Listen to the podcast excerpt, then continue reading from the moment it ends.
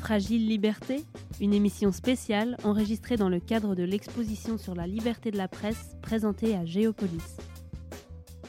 En los últimos años, la prensa libre e independiente, elemento esencial de cualquier democracia, ha sido objeto de presiones en un número creciente de países. Más del 85% de la población mundial ha visto disminuir la libertad de prensa en su país en los últimos cinco años. En el marco de la exposición Prensa, Libertad Frágil, La Presse, Fragile Liberté, Geopolis ha entrevistado a Nicole Kram Kaifal, fotógrafa y realizadora audiovisual con base en Chile. Buenas tardes y gracias por aceptar la invitación para esta entrevista. Buenas tardes y muchas gracias a ustedes por, por esta instancia y por esta oportunidad de, de hablar sobre mi trabajo. Muchas gracias. Eh, Nicole, para empezar, ya empezaste a trabajar como fotógrafa en 2018 y desde entonces has documentado temas relacionados con derechos humanos, el medio ambiente, el feminismo y cuestiones políticas. Primero, ¿puedes contarnos por qué decidiste empezar a trabajar como fotógrafa? Sí, bueno, eh, realmente primero estudié ingeniería en química y cuando estaba en ese camino decidí que no quería seguirlo porque no era algo que me apasionaba realmente. Siempre me gustaron las comunicaciones. Siempre estuve por estudiar periodismo o cine. Entonces es el 2015 en que decido desertar de la carrera de química en la universidad y eh, comenzar una nueva carrera para estudiar lo que sí me apasionaba. Y fue muy eh, loco, pero sí en ese momento decidí estudiar dos carreras a la vez, una en la mañana y una en la noche, y que juntara las tres cosas que más me gustaban, que era la fotografía, el cine y el periodismo. Entonces en la mañana estudié fotoperiodismo y en la noche cine documental, y es así como estudié durante cuatro años y a fines del 2018, ya egresada de cine documental y titulada de fotoperiodismo, es que comienzo mi carrera ya en, en, la fotografía y, y, en todo lo que conlleva el quehacer periodístico. ¿Y por qué te apasionó tanto la fotografía y el fotoperiodismo? Porque me gusta mucho eh, las personas, me gusta relacionarme con la gente, me gusta comunicar ideas, me gusta contar historias y el, tema de la visualidad que abarca la fotografía es, es muy hermosa para mí. A mí me encanta también eh, retratar historias y que no siempre son bonitas, generalmente son conflictos y son cosas difíciles que están pasando, pero para mí la fotografía es un documento social y es verdad. Por eso decidí trabajar como fotógrafa. Y tu trabajo presentado en el Centro Geopolis también presenta un tema complicado, un tema social, el estadio social en las calles de Chile desde octubre del 2019. ¿Recuerdas el primer día que empezaste a documentar las manifestaciones y cómo era el sentimiento entonces? Sí, sí, lo recuerdo como si fuese ayer.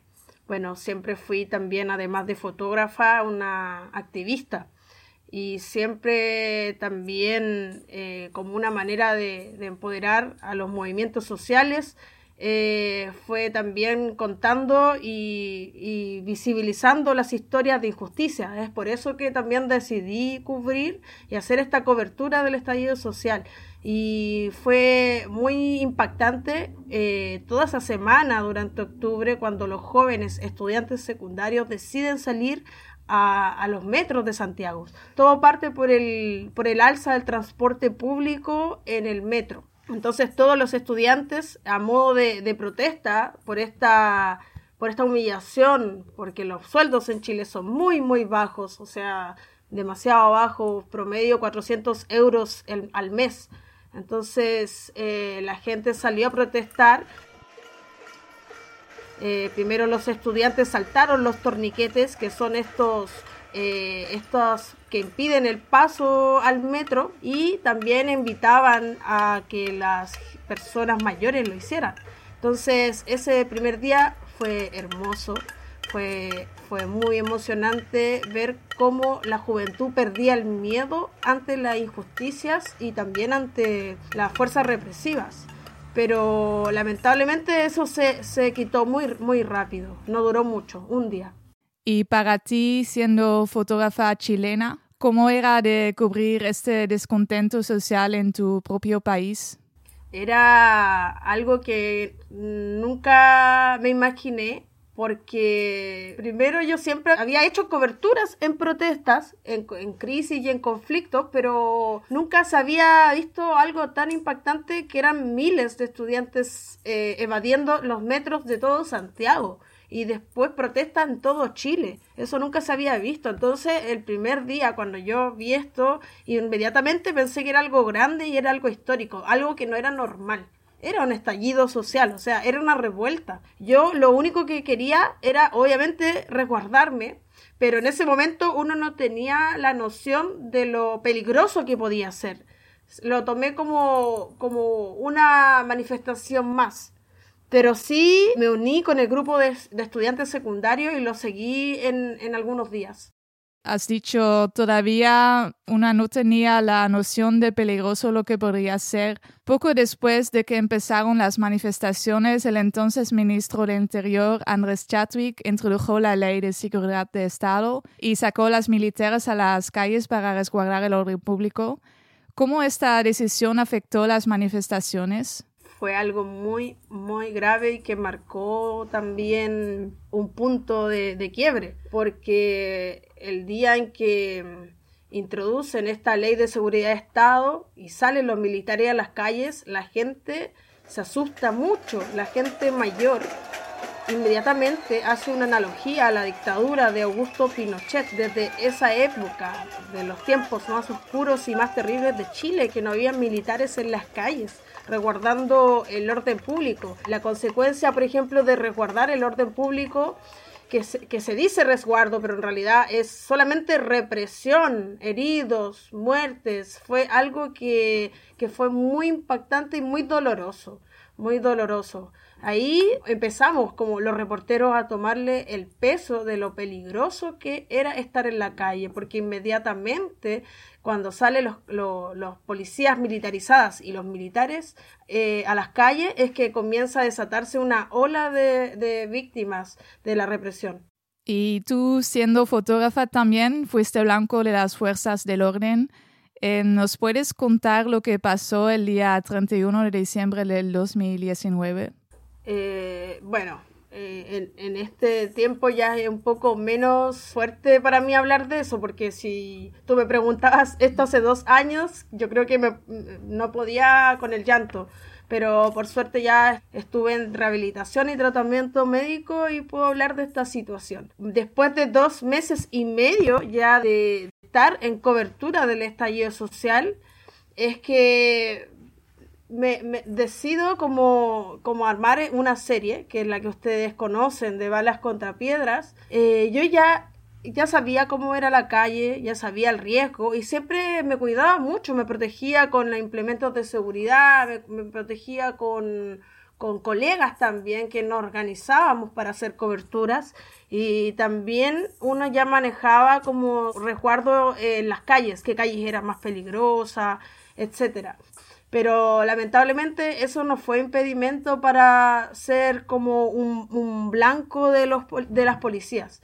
¿Qué pasa? Que durante el estallido social la prensa independiente, los reporteros gráficos independientes, eh, que no obedecían a medios de comunicación hegemónica, nos vimos gravemente afectados por represión porque lamentablemente éramos quienes eh, develaban el actuar represivo, éramos quienes denunciábamos las violaciones a los derechos humanos y las policías cuando nos veían nos atacaban directamente. Fue en esa noche del 31 de diciembre cuando yo iba caminando con cuatro colegas, todos íbamos con cámaras, micrófonos, éramos notoriamente visibles y pasamos frente a Monumento Mártires de Carabineros, que es un monumento a la policía, donde se juntan todos los carabineros a reprimir. Fue cuando íbamos caminando por ahí que nos disparan. Lamentablemente uno de esos balines, que son unos balines de acero, me llega en el ojo directamente. Ellos eh, disparaban a la cara y en, en ese momento ya había más de 450 víctimas de trauma ocular. No era algo nuevo, era un ataque dirigido, era un ataque consciente. Ellos buscaban dañar y a inmovilizar a las personas que asistíamos a las manifestaciones, incluyendo así a los reporteros y a los documentalistas y periodistas que estábamos ahí. Y tú no fuiste la única periodista afectada por la violencia policial. Varios periodistas fueron víctimas de agresiones policiales o militares y en mayo de este año la periodista Francesca Sandoval falleció por una herida de bala. Fue la primera periodista asesinada en el acto de servicio desde la dictadura militar. Eh, ¿Cómo es el sentimiento de los periodistas en Chile actualmente? Eso fue muy doloroso muy doloroso. Particularmente yo ese día eh, no pude ir, fue para el primero de mayo del Día del Trabajador, donde se hace una gran marcha por Alameda, que es la calle central de Santiago, y vimos cómo la policía se articulaba con estos eh, vendedores que estaban en el lugar y que quienes disparan a, a, Francisca Sandoval. Y también hubo un ataque dirigido. Fue muy doloroso. La Francisca estuvo agonizando 12 días después de esta bala que la mata. Hubo un quiebre también en los medios independientes. Ella pertenecía a un medio que se llama La Señal 3, La Victoria. Es un canal comunitario en el cual yo también formé parte en algún momento y mis compañeros y compañeras estaban muy, muy afectados inmediatamente. Eh, empezamos a replantearnos cómo es hacer periodismo en Chile y cómo podemos lograr un reconocimiento a la labor y garantías de protección. Que estos ataques lamentablemente no son hechos aislados, así como Francisca Sandoval. Ese mismo día hubieron eh, más de tres periodistas heridos de bala también y no podemos seguir naturalizando esa violencia. Y pues dentro de poco, el día 4 de septiembre de 2022, se realizará en Chile un plebiscito de voto obligatorio en que se decidirá si se aprueba o se rechaza el proyecto de nueva constitución.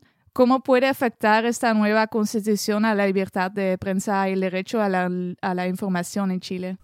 Bueno, es una de las grandes esperanzas eh, que hay puestas en esta propuesta constituyente, porque actualmente no hay garantías de protección. Los comunicadores no pueden ejercer libertad de expresión porque hay un riesgo latente de, salir agredidos. Entonces esta nueva constitución tiene normas que aseguran la libertad de prensa y fomentan también el derecho a la información. Entonces tenemos las esperanzas puestas para que se logre esto y además de, de esta de esta constitución, también un proyecto de ley que se está trabajando que es para eh, netamente la protección a periodistas y para incrementar las, las penas a quienes ataquen a, a prensa y comunicadores sociales.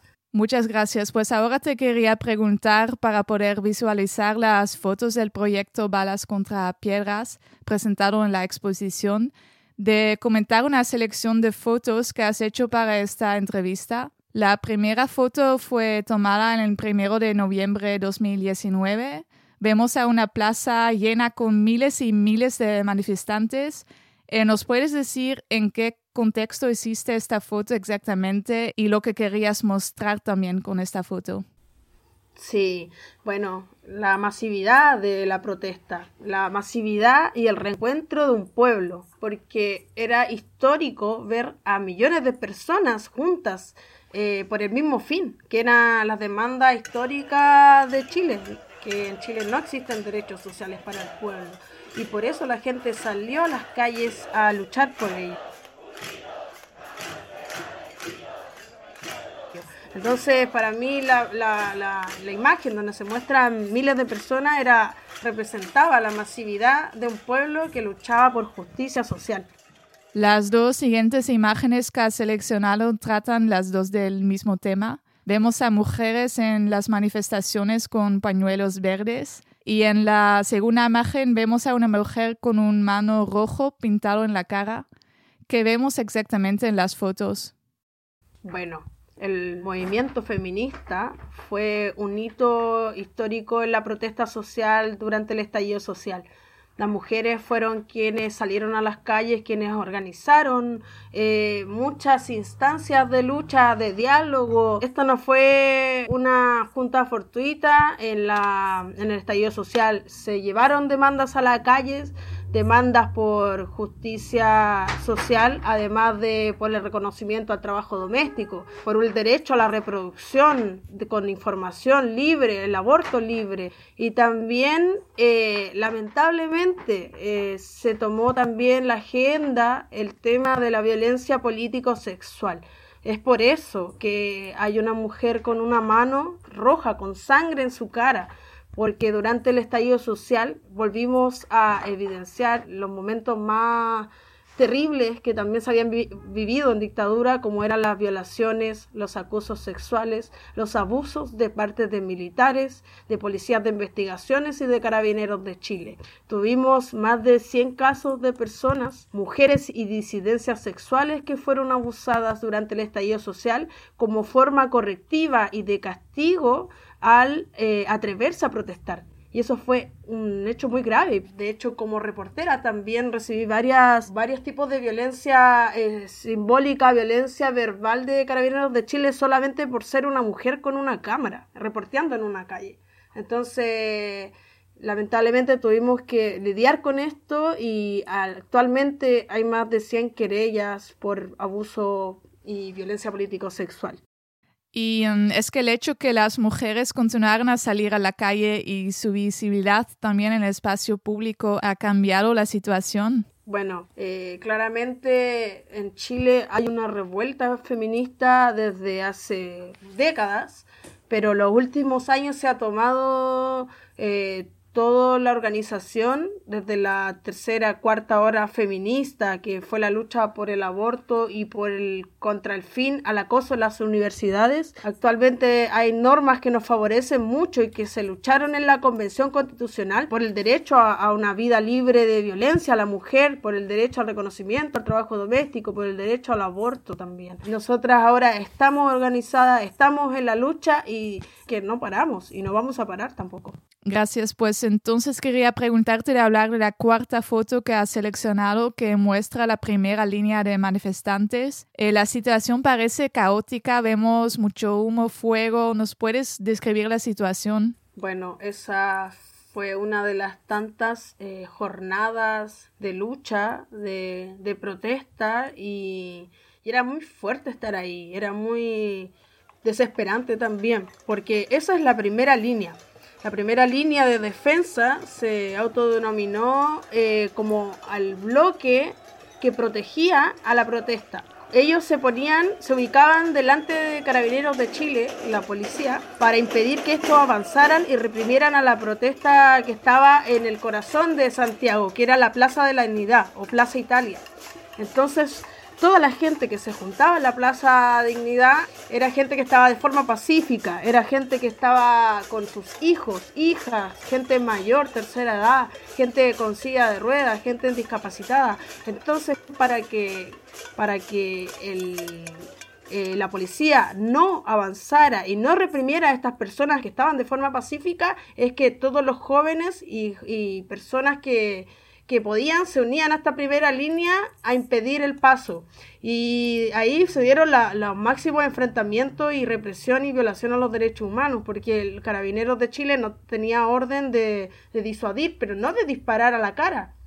En ese momento ellos disparaban directamente al cuerpo. Habían cientos y cientos de heridos y era muy impactante eh, ver a cada lado pasar gente eh, herida con sangre, gente desmayada, gente con disparos, gente con, con balines, gente eh, con traumas oculares. Era muy, muy impactante. En un momento recuerdo haber bajado mi cámara y no saber qué hacer Muchas veces eh, bajé la cámara también para ayudar a trasladar heridos, porque eran muchos, muchos. Has mencionado la gente herida con trauma ocular, algo que ocurría a frecuencia durante las manifestaciones. La quinta foto que has seleccionado muestra a un hombre que sufre claramente de trauma en su ojo derecho. ¿Nos puedes hablar un poco más de trauma ocular durante el estadio?